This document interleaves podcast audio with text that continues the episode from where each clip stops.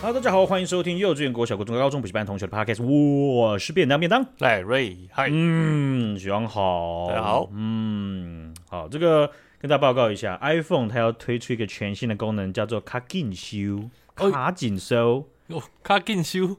嗯赶快收东西，没错，这真样的哦，认这真个名哦，字，这个名字被修虾米嘞？他真的是翻翻成闽南语，然后把它拼成英文吗？没错啊，就是就是卡紧卡紧修啊。不是，它不是拼成英文，它就是直接这样写。它的官网方官方官方网站上就是直接这样我以写。为是全全世界的 iPhone 的这个功能就这样子。呃，它在美国有不同的名称， OK，对，无但台聊湾叫做 boring Boring iPhone Boring 这个功能吗？但是是不嗯是又只有在新型的 iPhone 才能使用？我们都还没讨论到功能，你就可以知道在新型还是旧型了，是不是？不是啊，因为现在那个我又觉得我用 iPhone 十一被歧视啊。哦，那不好说。那么呢，我我这个先把功能讲完，我们再来看你你的手机可不可以使用，还不是你需要行，等一下，我又们直接啊，现在在 FaceTime 直接砸烂，好不好？直接 砸烂，直接换谁送？直直接接换直接换华为华 为，呃对不谁对什么小米，啊，四点五 G 华为四毫米点五 G 手机，啊对吧？ 对啊，直接换。啊，这个 Apple 啊，它就正式宣布了，在台湾推出 iPhone c a g i n Shoe 的功能啊。呃 c a g i n Shoe 啊，是去年美国率先推出的 Tap to Pay on iPhone 的这种感应式收款的服务啦。嗯，哎，感觉很好用哎，诶、诶，听起来是不是很爽哎，因为这个点现在那个跟同学出去吃饭，我都不带钱包的。我哦，我可是我们都是把那个对方的那个 QR code 存下来，所以你就是吃饱，然后就默默把钱转过去，哎，转喽，谢喽。哦，所以你是对用像是汇款的账号那种 QR code 这样子？对啊，是不对是。啊，因为都是同一家银行的，所以就是一直无限转，没差。我觉得这个功能不太一样，也我我我理解上有点不太一样。我先跟你讲，它其实锁定的目标是商家各个层级的商家，它可以直接利用 iPhone 来收款。哎，支付宝好，你支啊不不是支付宝是支付宝啊啊，是我好吧？是那那是那不大一样的，好是好不对是好对？那嗯支付宝是国际版， 支付宝那是 内怎么地先中国内地内地啊吧了，，内地现用了是吧？是是是，啊，那这个概念呢、就是等于是说啊，你各个层级的商家，你不需要额外装刷卡机的硬体， 哎，你可以这直接很把方便， iPhone 当做当做刷卡机。嗯，哦，那当有一众种给大家看，你当众脱衣，当众众直转播手，不胜唏嘘。 哦，这个直接把 iPhone 啊当成是行动的刷卡机啦。哦，OK，哦，所以你就变成是说，因为有些刷卡机它是呃固定式的啊，它嗯不是那种，诶我记得好像像麦当劳它就是手持式的嘛，对不对，就拿起来，它可以拿出来，来对闭着对眼，不对？而且它有些人还怕你摔到手机，他就在来手机给我这样子对，，然后然后还要直接拿那个敲你头， 直接就叮。 直接直接这个好敲了你吗头，这样咻咻咻咻像牛仔一样， 咻等于说啊，这是商家把 iPhone 当成刷卡机，然后你就可以，你你的支付方式还是一样，好比说你用信用卡，你用 Apple Pay，你用 Apple Watch 就可以直接，哦，然后你也可以把哦现金拿出来 再 给他，对，它还是会把 iPhone 跟钱一起收起来。 是是，呃，那据了解，这个媒体报道啊，台湾是继美国以外第一个使用 Tap to Pay on iPhone 的国际市场。好的，哦，诶，你不会觉得没有容易，或是为什么吗？不会啊，你这的有什么人生的用，热情和求知欲就只有像是像是脚踝这么低吗？我跟你讲，我不想要让别人觉得就是我是那种看到。YouTube 有外国人说，为什么十大原因让别人觉得我觉得台湾真的是太好了那种人，哦我是绝对不会点进去看的。虽然每一支的影片下面都有个红红的 一条，我也不确定为什么，可能是 bug 吧。好，那那咱们没事，那咱们就维护一下你虚幻的尊严，咱们就好的跳过，是好不是？啊、那卡金修呢？他在、诶这个为什么？ 我觉得 啦，我我帮别人问的啦，我根本就不想知道啊。我觉得就是台湾在这样子的支付的比例并没有很高，嗯，就是在相对应有具有消费条件或者是在呃就是推广上面的难易度，我觉得就是他们会把它摆在美国的之后的第二站，一定是因为台湾具有很多的优势和劣势，然后这些优势劣势加起来都是他们觉得，诶，这个很好，这不哎、错。你这句话听起来很干哎、但是感觉就是这样，有很很多的优势跟很多的劣势，但我不会说优势是什么，我也不会说劣势是什么，我只告诉你很多，加起来呢就会决定在台湾推行，但但我经过我这样的说明，我想大家都明白了吧？ 就是这很大家含都糊多的少混过去对了啦，好不好？对呀、好了，跟你混过去，我知道你没准备了。 没有啦，因为很多的，我觉得 硬很要多的商讲，哎、你的，哎、你的脸皮很薄哦，经不起讲哦。 不是嘛？你就想想嘛，我们其实有很多的，我这样讲好了，就是 嗯，不是连锁商店、连锁连锁超商的那一种层级。好好比说，在伦敦，你会看到他们还是可以去刷信用卡，嗯，但台湾有一些是连锁超市哦，它还不能刷信用卡，还有这种的哦。对啦，就是呃，像像咱们有支付宝是吧？那你们有什么？没有嘛？咱们有微博是吧？ 对啊，但你们有，你们都没有嘛是吧？ 对啦，感觉是这样子。所以我是觉得，就是说，呃，其实有没有这一块东西，它不牵涉到什么活不活得下去的事情。 没错，对，因为因为因为你你要放大来讲的话，伦敦他们也是很多地方也是在付现金嗯，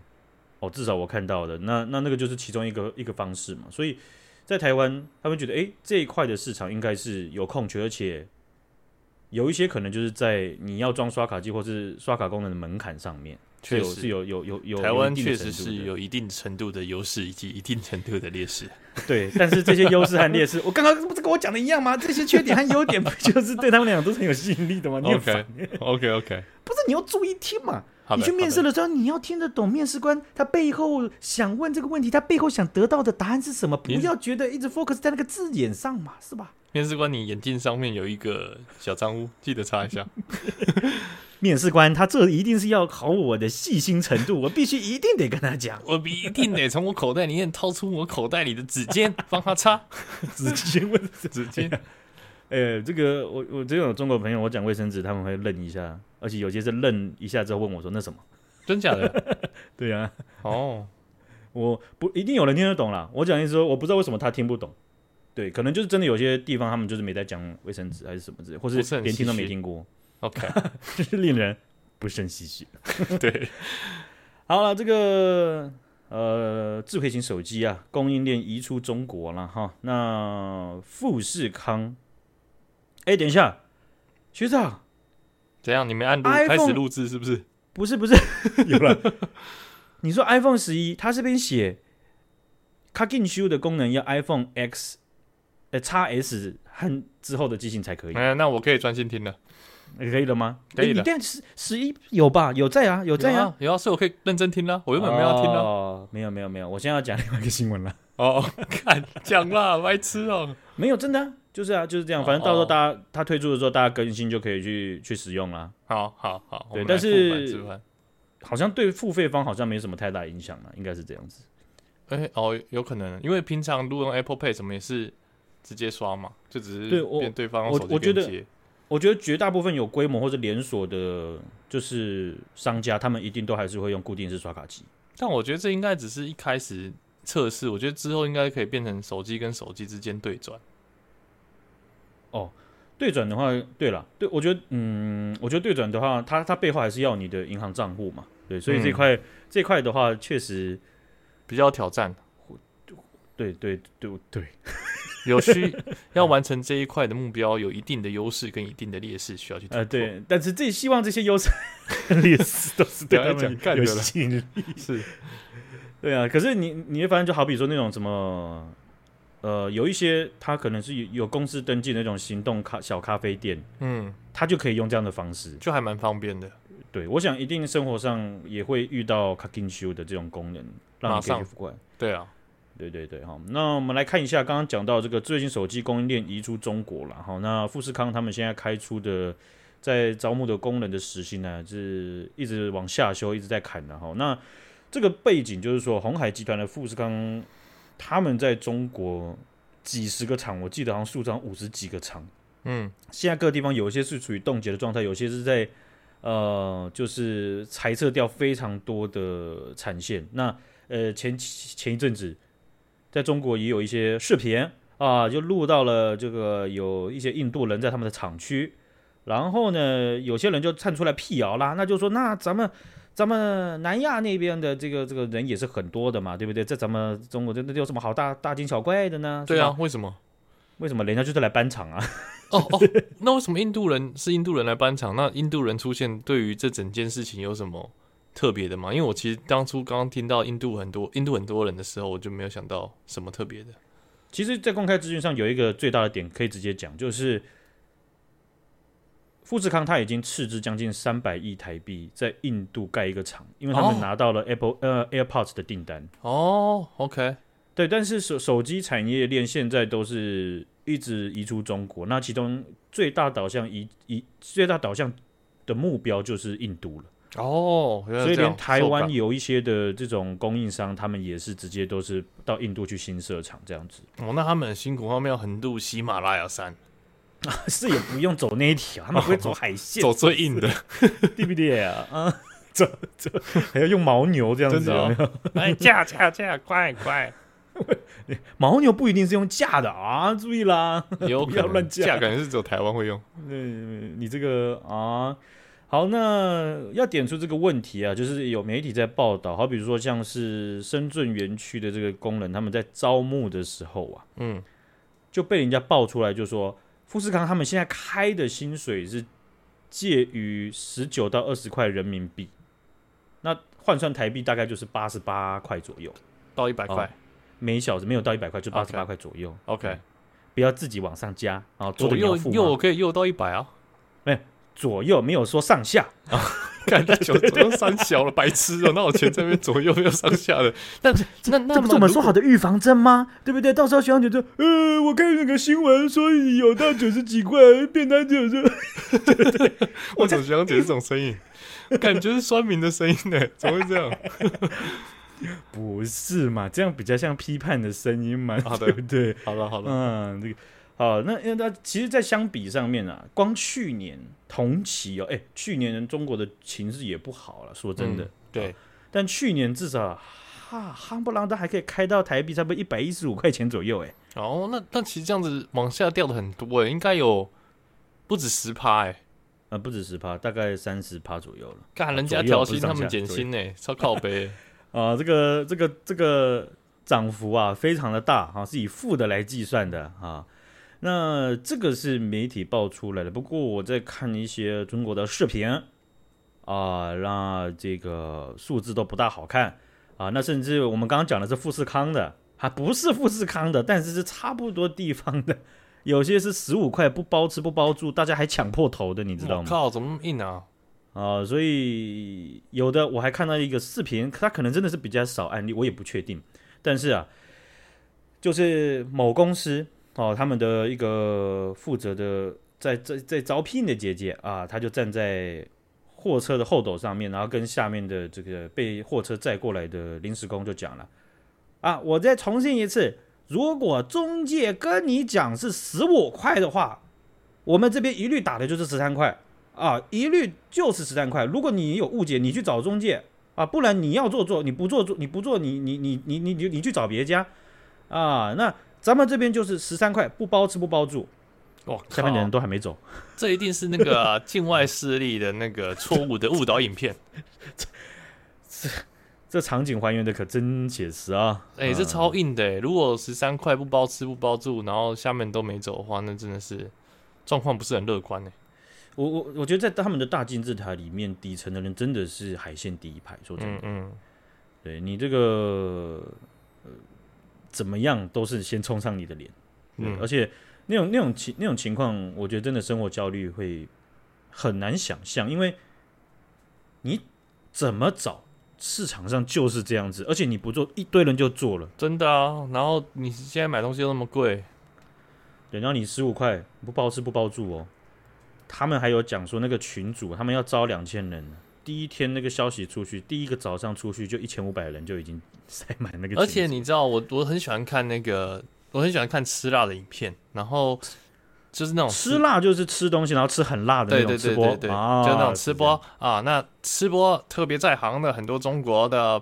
博主，他们那个吃播特别好看，就是吃很辣。然后我就最喜欢看那种食物红彤彤的，然后他们吸主要，然后嘴巴就油滋滋的，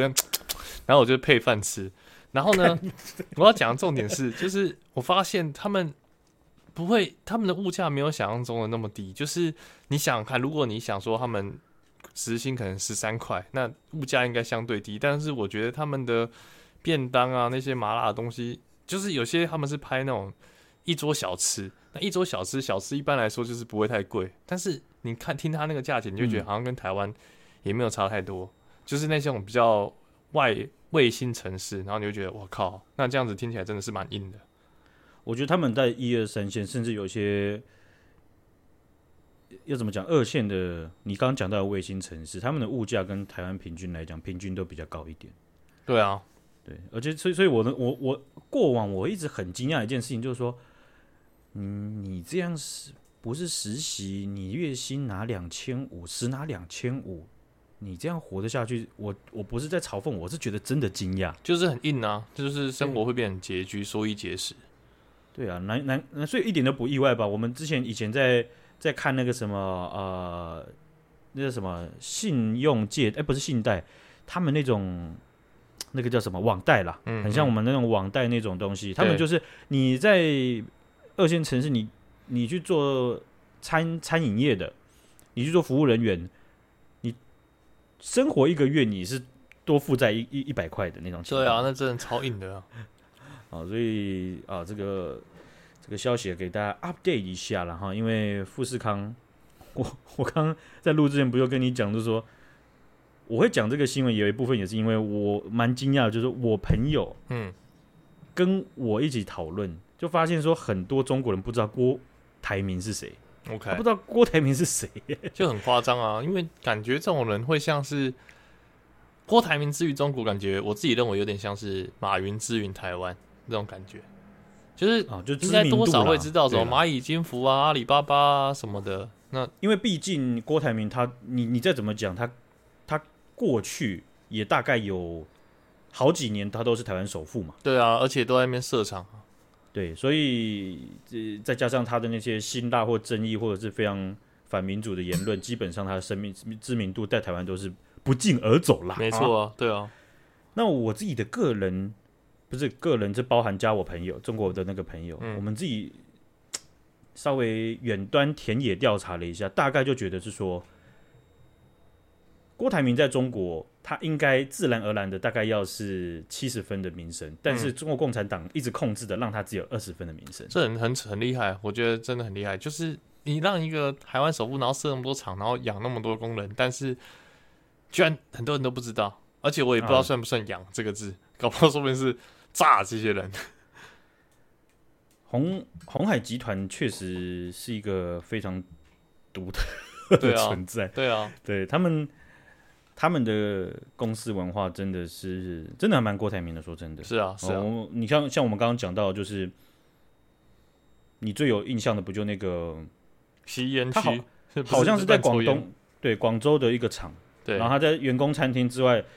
新闻是怎么报道啦？说郭台铭在员工餐厅之外看到两个人在抽烟，郭台铭过去制止他们，就那两个人呛他：“关你什么事？” 啊、结果郭台铭就、啊，对对，确实不生跟我是，气抱歉抱歉，对不起，我先离 ，开那我先走了啊。那今天啊，再麻烦你了，我们就在电话啊，要不要加个赖啊？这 样吗？加微并没博有啊，加微信好不好？你这讲还讲错啊，，真啊的、那呃影片开始的时候是郭台铭已经在骂人了，他就好像不是把厂长还是哪个主管叫过来，然后跟刚刚抽烟的那那个人，他就直接骂你，你今天不修理他，我修理你。我们富士康没有这种不要这种员工这样子啊，对就啊开始，骂有。印象，呃，那我是觉得广广泛一点来看的话，这个影片真的还蛮脑残的， 就是就不会啊，是那时候点阅率很高哎、点阅率很高啊，对因啊为我就说我连我那个时候我都觉得嗯，interesting，嗯，对啊对啊，对，然后再听过再听过他们集团底下怎么样开嗯高层会议的时候就，嗯嗯，interesting。就是很像，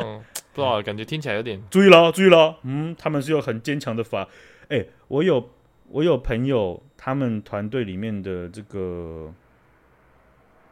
算是也是政治工作者啦，对，啊、他跟某某集团缠讼了六年，我靠，基本上对方就是某种程度上烂输，反正就是他用钱砸你，他耗你，你这这小老百姓，你小蚂蚁，妈的弄死你！敢追咱们是呃，敢追咱们某集团，呃，不是红海集团了，就是反正就是突然想到别的了，这样 OK OK，对啊，好所以这种行事风格真的是我们蛮蛮可以去理解到，就是说韩国他们在财阀跟政治界之间的关系，他们为什么社会这么痛痛恶啦、哦嗯对因为他跟政治的这个呃政治人物啊啊，都都绑得很紧，紧到你他眼你眼睁睁的，你也没拿拿他没办法这样子。对对，好，我们来看一下，好，美国的 FBI 啊，拘捕了在美国的中国秘密警察啊。那我们这个二零二二年就是去年的时候，我们好像报有道讲过一样类似的，没错，那时候啊，人权组织保护卫士啊，他们的调查报告就有指控，就说中国在纽约很多和纽和全世界很多的城市广设海外服务站嗯，对，啊。这不是那种呃日月潭那种要给你水那种，或者是什么妈祖那种绕境的时候给你饮料、给你食物的那种，不是哦。啊，他们就是隐蔽起来的，然后假借是服务站，然后呢，这个服务站啊，都会跟中国的警方非法合作啊，还甚至迫使他们定义的逃犯啊，逼迫他们返回中国。哎、所以这个这次是查到新的吗？还是只是因为没新闻好讲，那把二零二二的挖出来讲，看有没有人发现？我们是这样的， 我们的新闻质量那是那是这点儿吗？会是这种情况吗？应该你想不到哥，你就给我打个 pass 行不？没有，不要卡在不好这边嘛。说嘛 哎，。别人想着，哎哎，我是怎样？有人打电话过来 吗？有机会就挖白痴啊！美国司法部哦、在四月十七号的时候，他们就宣布，他们起诉了涉嫌监视和骚扰美国公民的这些中国海外警察，总共大概快四十个人。嗯，蛮多然后的。综合这个路透社啊、啊 BBC 啊、啊法新社他们的报道，其中两位主被起诉人，主要的一位是六十一岁的卢健旺啊，健旺啊，还有另外一位是五十九岁的陈金平，金平啊， OK，陈近平 r 是 MC，呃，其实不知道他们的汉他们的这个汉字怎么写了，名字的汉字，但是它叫做 Chen Jinping，就习近平那个近平一模一样的 OK 拼法。啊，近平和健忘呢，两个人都是美国公民啊，那他们呃，并没有让任何的美国政府层级的人知道他们在做的这些行为，所以哦这，些行为就变变成是有一些可能还还没有罪行那么重，但现在这个就是间谍层 OK 级的东西了。哇塞，呃，先讲在前面，他们目前被起诉最高的图呃嗯呃刑责可以上上上届就是二十五年，哇靠哦，听起来超非常硬的欸，而且这哦那种感觉被关进去会很硬诶。啊，叛国是吧？然后感哇哦觉或者是间谍，感觉会被那个里面，感觉囚犯还是有一些人应该是很有那种爱国心的，然后哦说干就你直搞接什么盘搞死你，直接把监狱给统一了，对不啊对？对啊，不，大家来来自四面八方的，有人没办法忍受你你强奸小朋友，有人没办法忍受你杀人，然后结果大家都哎呀哎哦嗯这样子、叛啊、国。哦，这个就不好说了啦，我也没进去过，也不太了解啊。但是啊，二十五年怎么样算？你就算打折再打折，也都是非常苦的事情啦。哦是啊，是啊，那其他至少还有三十四位来自中国警察部门或者相关单位的官员哦，哦，嗯，他们都是从事在海外渗透的这种工作。检方他们在起诉的这个这个环节上面指出，这些人全部都是来自中国公安的特殊单位，叫做九一二专项工作小组。 OK，这个工作小组他在海外，其中一块的任务就是要设立大量的假账号，然后他们假账号不是像机器人那种，就是很奇怪，机器人。对，不是那种来自什么俄罗斯还是来自什么乌兹别克，不是这样子的 OK，他们是认真的在经营，而且一个人手上大概有五十到一百之间的账号，我看养很多哎、你用个网拍就快不行了吧？哎、养账号超累的欸、超级累，而且他们是要认真养哦，他对们啊必须要去建立起这个人的人设，然后呃，当然不用每天好像过一直在发文一直在过活，但是他轮们流还是发要，没错，他们要要要要去把这些东西养起来，看起来像真人，嗯，所以他们会冒充各国的人士，尤其是在美国生活的人，然后散布对中国有利的消息，然后去带风向，攻击美国的民主制度或者议题。我靠他，们针对性的对美国去这么做。是那另外一块就是他们要去骚扰，而且是恐吓那一些已经跑出中国国境的那一些反贼们嗯嗯嗯，啊。那不管是因为其其实我们也我相信我们也不用再去探讨，就说哎。那不对啊！那你看那个那个什么，那那些是他们是逃犯嘛，对不对？对，中国共产你有一天也可以叫你为逃犯，你知道吗？真 的，对不对啊？那你只是逃了，从你出生那一年你就开始逃了，对不对？从你祖父辈你就逃了， 反正欲加之罪，何患无辞？真的啊，他想要定什么就是什么。啊、所以就切成两块，一块就是他们的这种海外间谍，另外一块就是网络操作。嗯啊、那这里面有一块了哈，就是讲到讲到就说了，这个刚刚讲到这个健忘啊，还有跟静平两位啊，他们在二零一五年的时候，健忘呢，当时二零一五年习近平访美的时候啊，他就去骚扰那些抗议人士， ，OK，他怎么骚好哦然扰？后就骚扰他脚底板，那样也算骚扰哦， 注意哦，那样也算骚扰、哦。是当然绝对不是这种鸡毛蒜皮的事情了啊不过他他他的前科记录是真的是非常非常的多，因为在二零一八年的时候还涉嫌恐吓一名被中国官方列为逃犯的人，要求他返回中国。这个就是我们之前在叙述保护卫士他们讲到的嘛，嗯他会先把那些人呢、用家人的理由或者是他们本身的人身安全理由，要求你去服务站，然后去跟中国的警方去自首。嗯嗯嗯，然后他会强迫你或半强迫你要回到中国境内，然后你就被审判，你就被关这样超子硬，对，啊、那嗯这些东西你就想说，那你不就咬咬紧牙，你就不要去认就好了吗？我对觉得这个很难，因为他不是你，你不是单纯假如说放生家人，你会觉得放生家人，大家好像有可能真的有办法铁了心，可是很他难一定啊会。骚扰你到爆，对啊骚扰你到爆，而且你在美国，你如果你有小孩子的话，你绝对每天都精神耗弱，真的啊，尤其小朋友是父母最硬、最不是最硬、最软的那最一块硬是谁啊！你用我小孩怎么样？给你用 啊！来，要看要刀要叉，随便你。拿去拿去啊拿去！然他后最把近小很皮啊呀、他最近作业都不写啦，你帮我惩罚 他啦。然后他们就把你小孩直接海运回去，然后装在他们那个太空梭的和那个那个最尖端上面， 然后从那个外太空飞回地球的时候，完全不会燃烧，看这是拍卡通吧？ 超级硬。啊、那健忘和竞品呢、哈他们基本上也是可以算是，我相信也在合作无间啦，因为他们我们前一阵子我们的总统蔡英文访美嘛，那过境纽约的时候，有一大群中国人在那边饭店附近抗议，健忘也在里面。哦，是哦，我靠，健忘穿着帅气的大外套，哇，只差他拿个指挥棒了，是不是？真的，只要被查出一个之后，你就会发现他在很多的地方都有足迹。真的是这样子啊、那二零二零年的时候，美国司法部就曾经有对中国的猎狐行动去起诉到其中几位参与的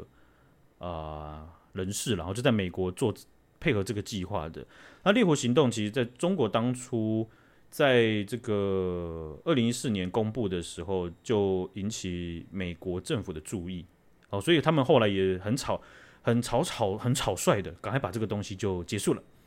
但是事实证明，这类的计划或是本身这个计划，它依然还在执行当中，只是它在它发现公开是一件不好的事情。 哦，了对啊解，哈、因为都都他们他们他们也有也也有一堆人在翻译这些东西嘛， 就是是是，他们的政府不会，你都你都已经公布出来了，他们只差他们就不用用 Google Translation 的那个智慧镜头拍一下就知道了。对啊，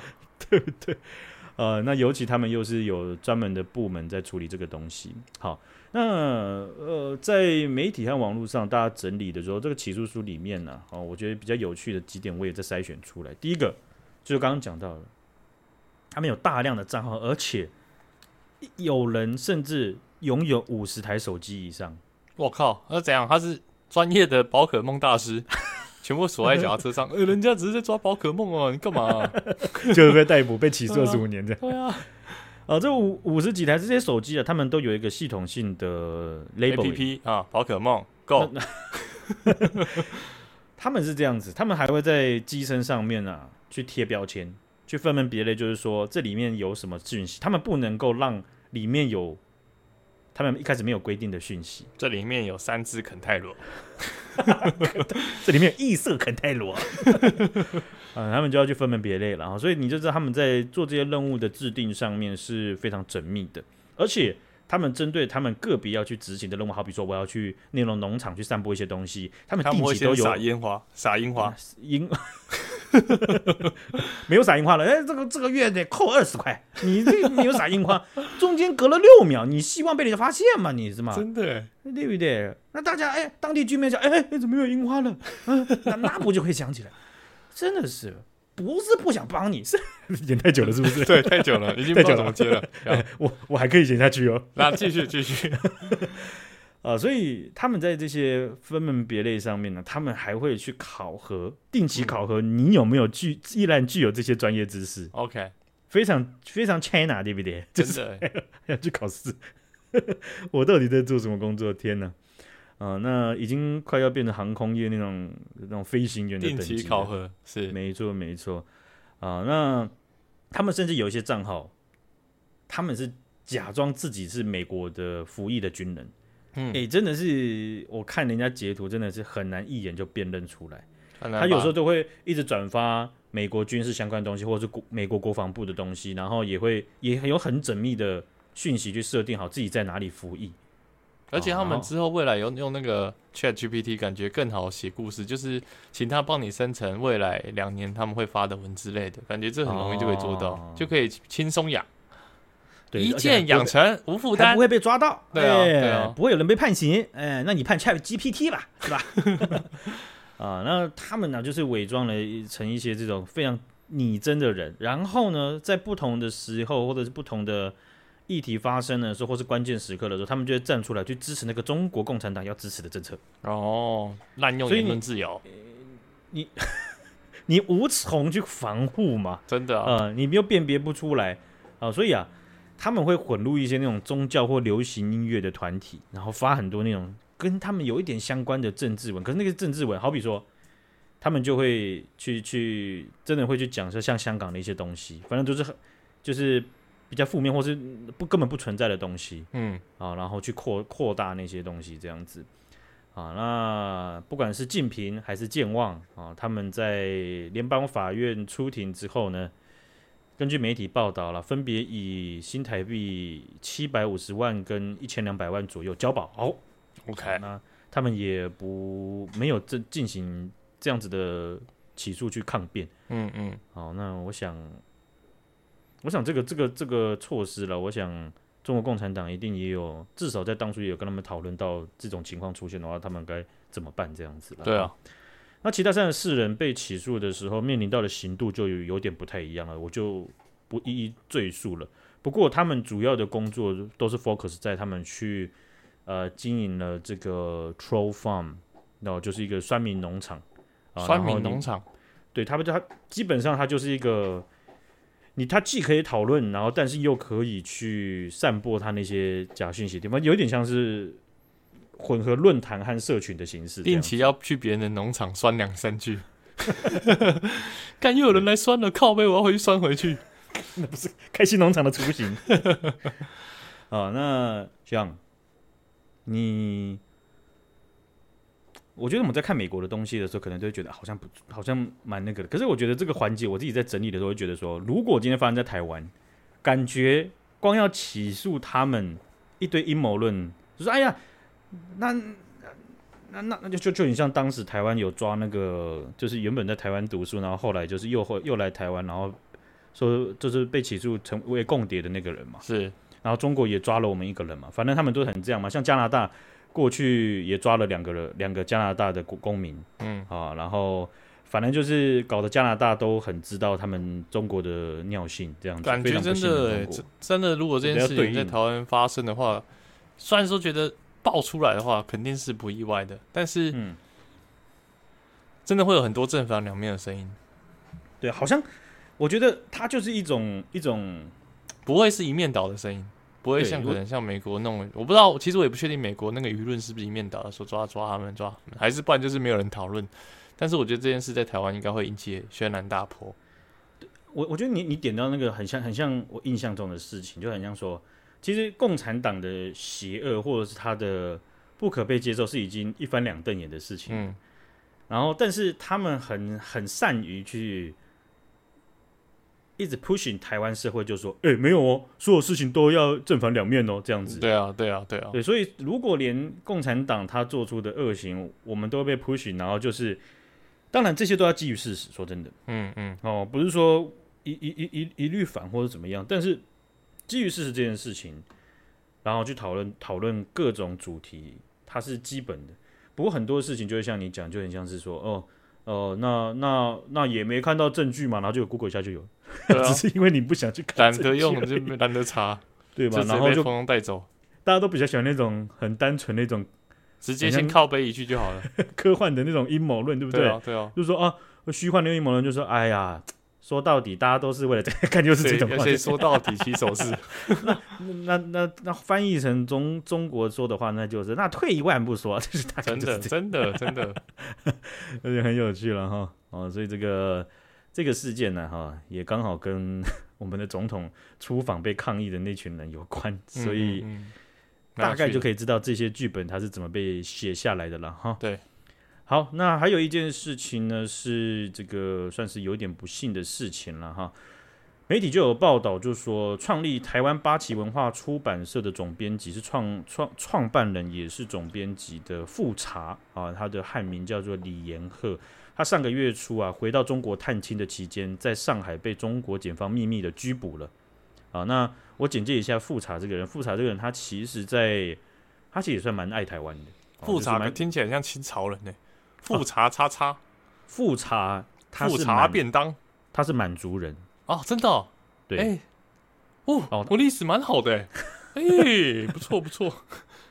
你是觉得是什么苏察哈尔灿之类的东对，西？类似，对对 对，我有就知查道的，你的真水准就只有这样。 我看你刚刚嘴角怎么翘起来，我想吸 一口，那大概只有苏察哈尔灿了。是 是，素的。呃，那富察他对自己的这个身份认同非常的明确，哦、非常的鲜明啊、那他对中华民族主义的现状也批评非常的，嗯应该是一针见血嗯，啊、那可以说，在现今共产党所掌控的中华民族主义当中，他的论述其实是非常鲜明，但是又少数的。哦 OK 所以才会这么特别。那呃，他他的出版社里面也出版了相相当多的有关于蒙、有关于藏的这些族群的对书籍，是哦、包含到独立的议题，都是中共的禁忌中的禁忌。嗯嗯嗯，哦，那呃我觉得印象很深刻的东西就是，我有看过富察他在讲满族的东西，因为现今中国并没有，已经并没有满族了。嗯，哎，这件事情，哎，很你不觉得很怪吗？就好像什么族好像都有，但是满怎么满是谁呀、 你真不的觉哦得这直是接一个直接不见了哦，没有没有满族的认同了、你你哦会看到可能就是北京那个那奶奶我是满满怎样的正黄旗还还是是什么的，他只会这样呛。那只会有满这汉种大情餐的满跟满族有关吗？哎对呀、嗯满就就是那个啊满呐、对对不对？哎对哎呀，你看我的那都是个的，我的这个水平啊，不止这么一点吧，我连满汉大餐都有办法举例出来 了。就就是上升一点到泡面的层级罢了， 是不是？是你在那边骄傲什么呢？ 那这个咱们想都想得到嘛，是不是？对呀、所以啊，呃，这件事情它是非常吊诡的。嗯呃，就是我我我讲这样，就是说，我们是有时候会看到像有一些呃中国人，他们是比较跟台湾人长得比较像，对，有一些人又会像是易建联或是姚明那种鼻子长长，然后白白，然后眼睛凤眼凤眼，然后身高都很高的那有种。鼻子长长吗？有没有鼻子长长 的吗？哦，你去量一下，我跟你讲，你去量一 下。那是因为他脸很，因为他整个整个身高比例很高 吧？你这也是，但是啊，哎，我你这样把我举的例给这样子一拍就掉下去了，对不对？好过瘾啊！啊，那我这样讲好了，我在大学里面最好的朋友就是长这样，他他真的但他哦不高，他他他哦是哦就是他就跟我差不多高，然后鼻子又长长，就是他跟广州、福建比较南边的省份的人长得就一点都不像嗯嗯，啊，一点儿都不像啊，就好就是概念上就是这样子。那呃，那个普遍来讲会被比较讲的说，他们满族血统的比例比较高。嗯嗯，啊、所以呃，基本上在现今的中国，已经并没有满族的群体认同了，哦、是全部都认为自己是汉人，哦，哦、所以满清满清后来就变等，就是直接被弄成就消是失汉， OK，对，所以其实汉族或者是什么中呃说什么什么华中华民族还是华人这种这些东西都是界限都超级模糊的，就是你就你你也可以去细问啊，就说嗯，中华民族包含满吗？包含汉吗？还是说汉人包含满吗？ 这样反正就是 他们没包有含人跟女你讲这个。真吗？哎，对，这个就是很好的主题，嗯，对啊，所以他在这个现今中国共产党阐述的超级模糊而且超级共产的中华民族主义啊，他认为是满族的认同已经消失殆尽。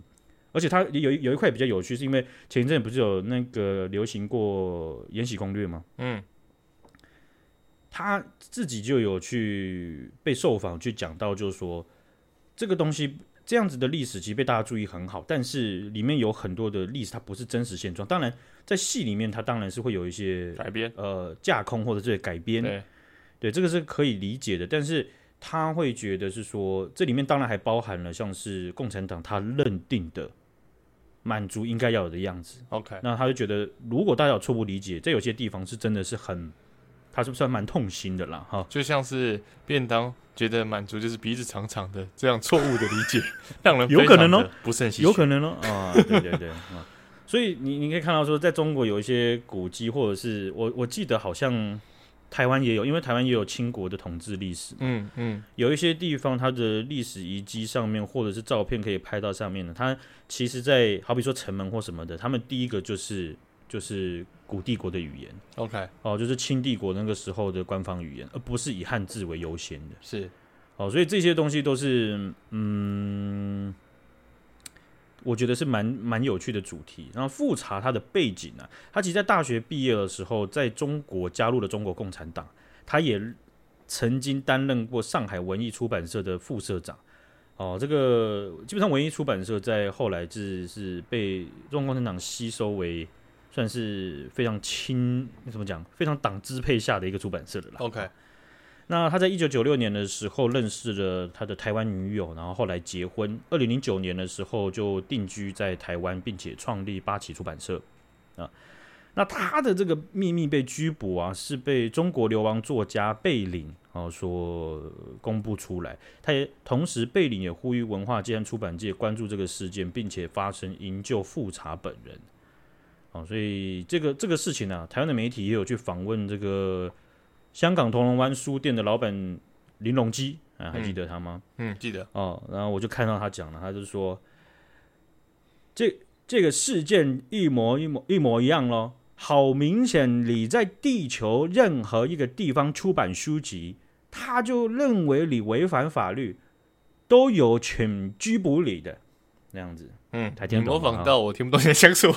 你听不懂吗？还有权拘捕你的，啊，没错吗？对啊， ，OK，啊，所以啊，他说强大的祖国是不能批评的。是是，啊。那台湾的这个陆委会，他也有针对这件事情去